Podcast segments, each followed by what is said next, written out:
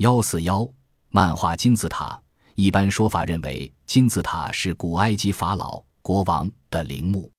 古埃及法老为了显示其至高无上的权威，并幻想成为永久的统治者，在生前就为自己建造陵墓。到目前为止，开罗附近的尼罗河两岸尚存七十余座金字塔。相传，古埃及第三王朝之前，无论王公大臣还是老百姓死后，都被葬入一种用泥砖组成的长方形坟墓中。古代埃及人叫它马斯塔巴。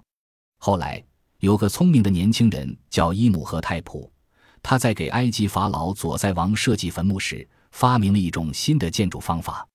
他用山上采下的方形石块来代替泥砖，并不断修改陵墓的设计方案，最终建成一个五十七米高的六级梯形金字塔。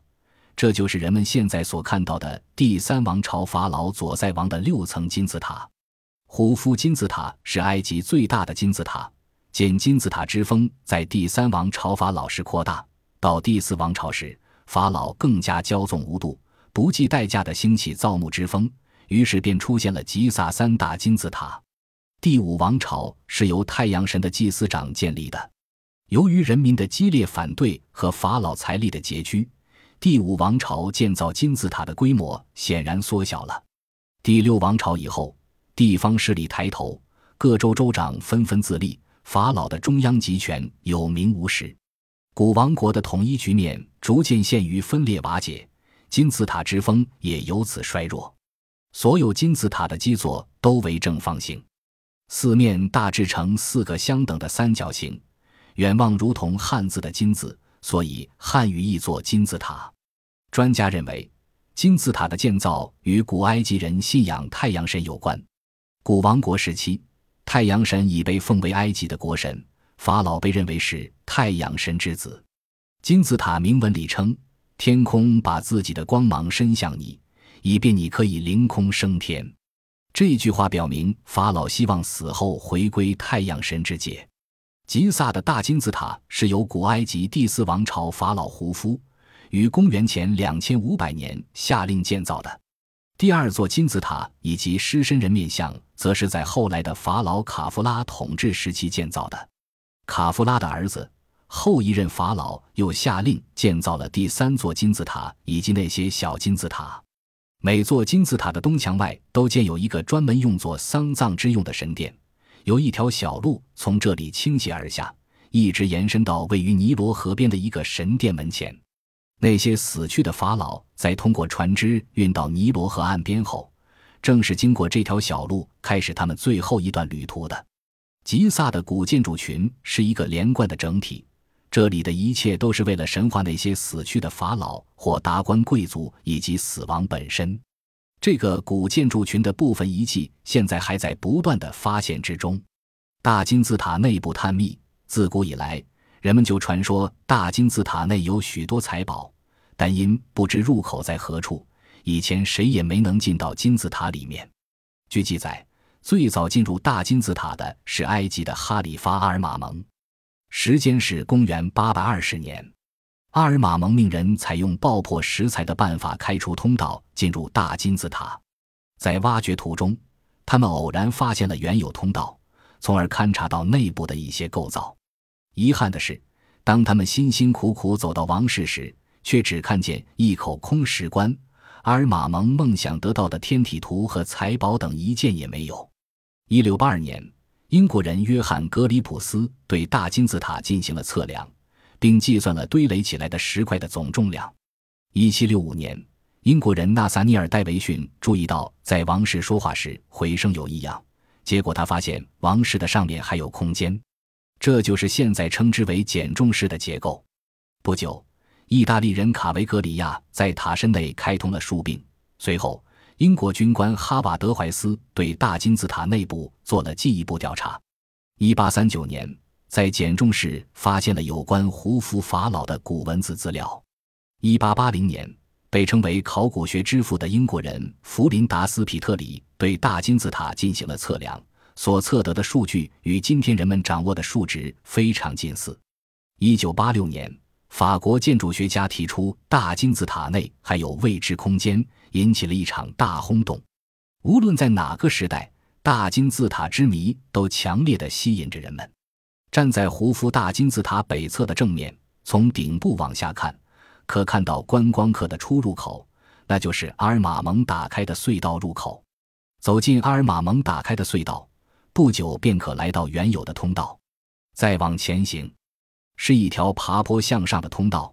那里有三块重约五吨的花岗岩挡住去路。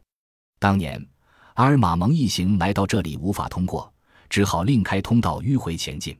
上升通道通向一条大长廊，大长廊两侧等间隔的开着用途不明的洞。大长廊一直可通到休息室，那里有个落石装置，把它拉开便是王室。王室上方则有被称作简中式的五层房屋。塔内另有一条与上升通道同样坡度的下降通道，它在倾斜下降大约九十七米之后，变为水平方向，并到达地下室。这是个尚未完工的房间，位于地下三十米处，大约在金字塔顶端的正下方。太阳船，一九五四年五月，考古队的马尔马拉赫在大金字塔附近发现了最古老的大木船。在对大金字塔进行除沙作业时，他偶然发现一个用石灰岩盖盖着的长三十一米、深三十五米的凹坑，里面藏着拆散了的船的构件。经历了十三年多的岁月，考古学家们复原了一艘全长四十三米的大船，上面有胡夫的继任者杰多弗拉的名字，因此人们认为这艘船是杰多弗拉为齐先王胡夫而埋葬的。因为在古埃及，人们相信国王死后会变成太阳神。灵魂则乘船飞往天空。金字塔建材之谜，据研究，胡夫金字塔共用了约二百二十万块巨石，每块石头都有一人多高，约二十五吨重。人们一直存在种种疑问：这些石块是怎样开采、运送的，又是怎样堆砌的呢？要知道，即使在今天，拥有世界上所有现代化技术手段的建筑师，也很难完成如此艰巨的工作。尤其令人疑惑不解的是，在附近数百千米范围内，竟然难以找到类似的石头。不久以前，科学家约瑟·大卫·杜维斯提出了他惊人的见解：金字塔上的巨石是人造的。大卫·杜维斯借助显微镜和化学分析的方法，认真研究了巨石的构造。他根据化验结果得出这样的结论：金字塔上的石头是用石灰和贝壳经人工浇筑混凝而成的。其方法类似今天浇筑混凝土。由于这种混合物凝固硬结的十分好，所以人们难以分辨出它和天然石头的差别。此外，大卫·杜维斯还提出一个颇具说服力的佐证：在石头中，他发现了一缕约二十五厘米长的人发。唯一可能的解释是，工人在操作时不慎将这缕头发掉进了混凝土中，保存至今。一些科学家认为。鉴于现代考古研究已证实，人类早在数千年前就知道如何制作混凝土，所以大卫·杜维斯的论断颇为可信。建造金字塔的目的之一，对许多人来说，建造金字塔的目的是显而易见的。有关教科书和参考书上也写道：“金字塔是埃及法老之墓。”是的，通常的说法就是这样。可是，如果进一步究其根据，回答不外乎以下两点：距今大约两千五百年以前，希腊历史学家希罗多德根据当时埃及人的说法，写下了“金字塔是王墓”这样的话语。在吉萨大金字塔等建筑物中有被认为是石棺的石箱。然而，希罗多德写下的话只是传言，而且在金字塔的那些石箱中也从未发现过一具木乃伊。因此，细究起来。说金字塔是木的根据不太有力，相反，否定金字塔是木的材料却有很多。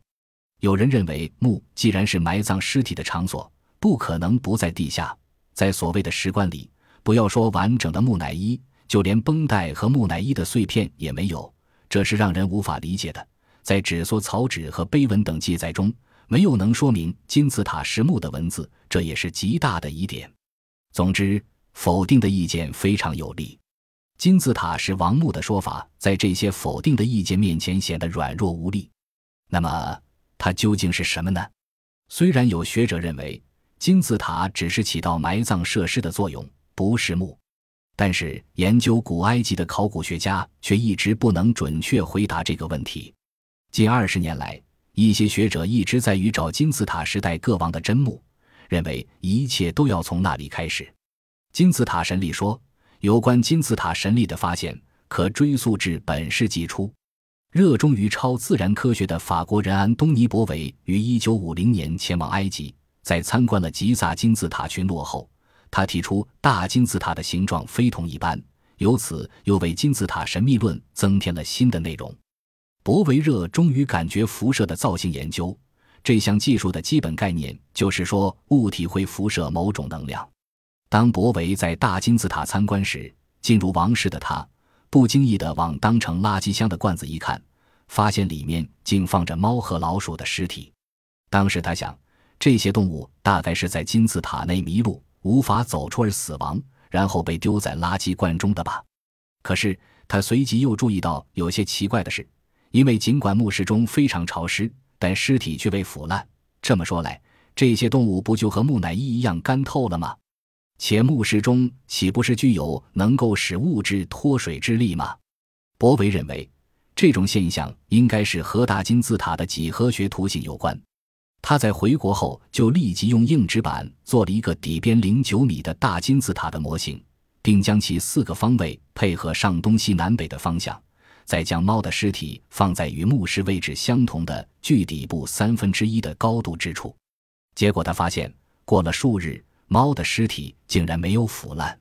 接着，他又用肉片、鸡蛋等等加以实验，结果确认，不论放入什么东西，全都不会腐烂。最后。他得出一种假设，或称为一个定理：来自太阳的宇宙微波，通过聚集于塔内的地球磁场，活跃了模型内的震荡波，使内部的物体脱水而不腐。这种特性不局限于胡夫金字塔模型，其他形状和大小的金字塔模型也能对物体产生同样的作用。全字塔这种神奇的力量，是否早已被古埃及人所认识？修建金字塔是为利用这种神力吗？往事于数千年，已无人能答了。